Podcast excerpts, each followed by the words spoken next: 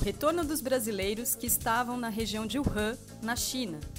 Uma galeria virtual com imagens de cadernos de mais de 30 países diferentes.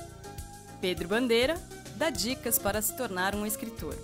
Essas e outras notícias estão na edição 143 do Jornal Joca.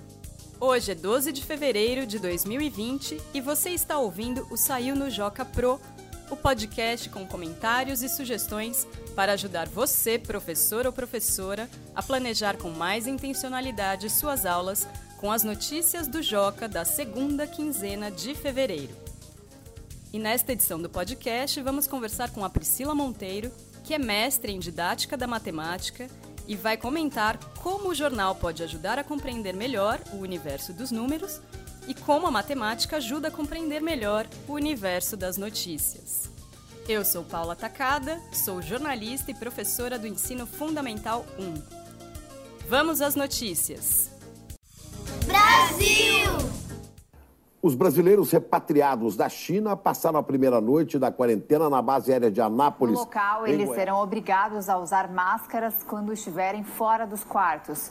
Além disso, terão a saúde monitorada três vezes Os exames feitos nos brasileiros trazidos de Wuhan deram negativo para coronavírus.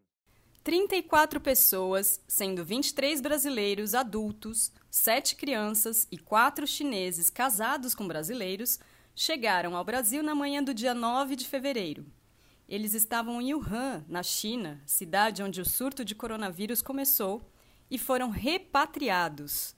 Todos ficarão por 18 dias na base aérea de Anápolis, em Goiás, passando por uma quarentena, ou seja, um isolamento temporário, até que fique comprovado que nenhum deles está infectado. Essa reportagem pode ser considerada uma suíte jornalística, e quem vai explicar isso é a Carol.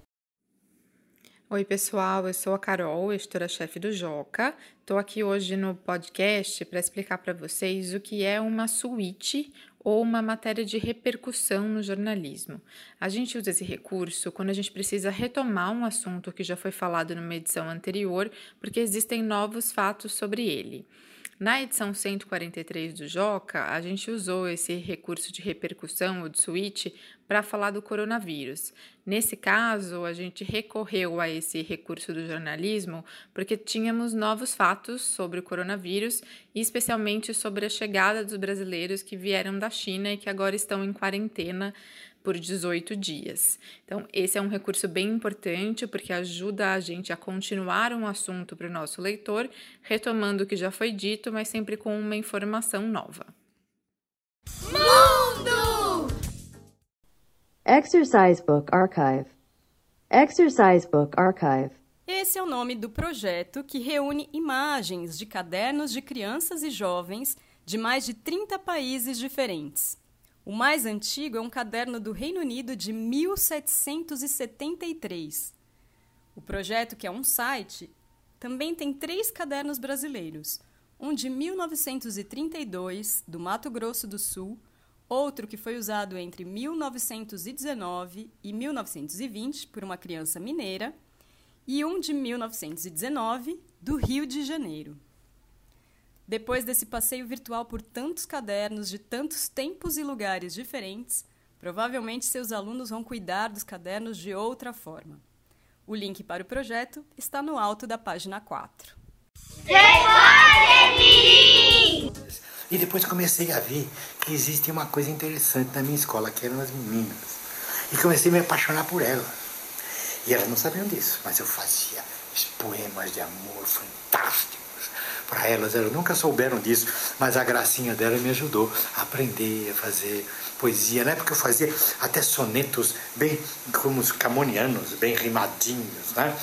Ah, por isso que se você ler um livro meu chamado A Marca de uma Lágrima, que tem a Isabel que faz poesias pro, pro menino que ela gosta, sem que, que ele saiba disso, isso eu, eu fazia isso.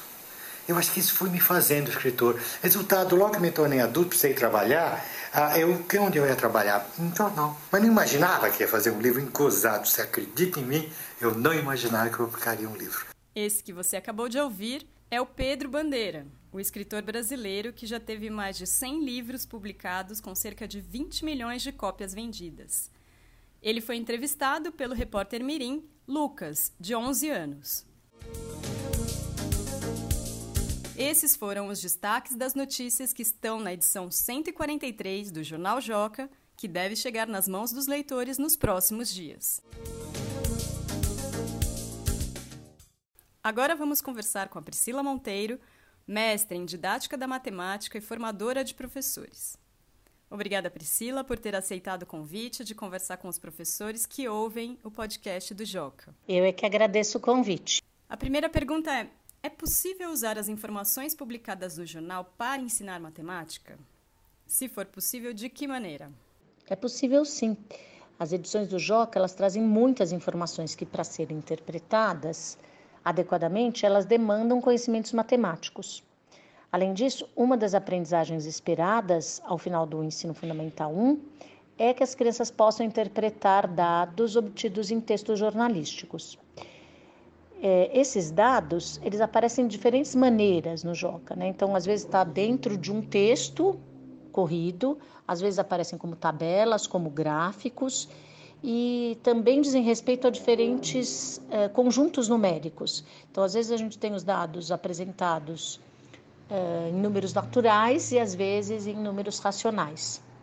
Então, o professor pode usar as reportagens que tragam esse tipo de dado para uh, planejar suas aulas, por exemplo, lendo e discutindo com a turma que informações aqueles dados numéricos apresentados nos trazem. Então, o que, que significam, considerando o contexto da reportagem.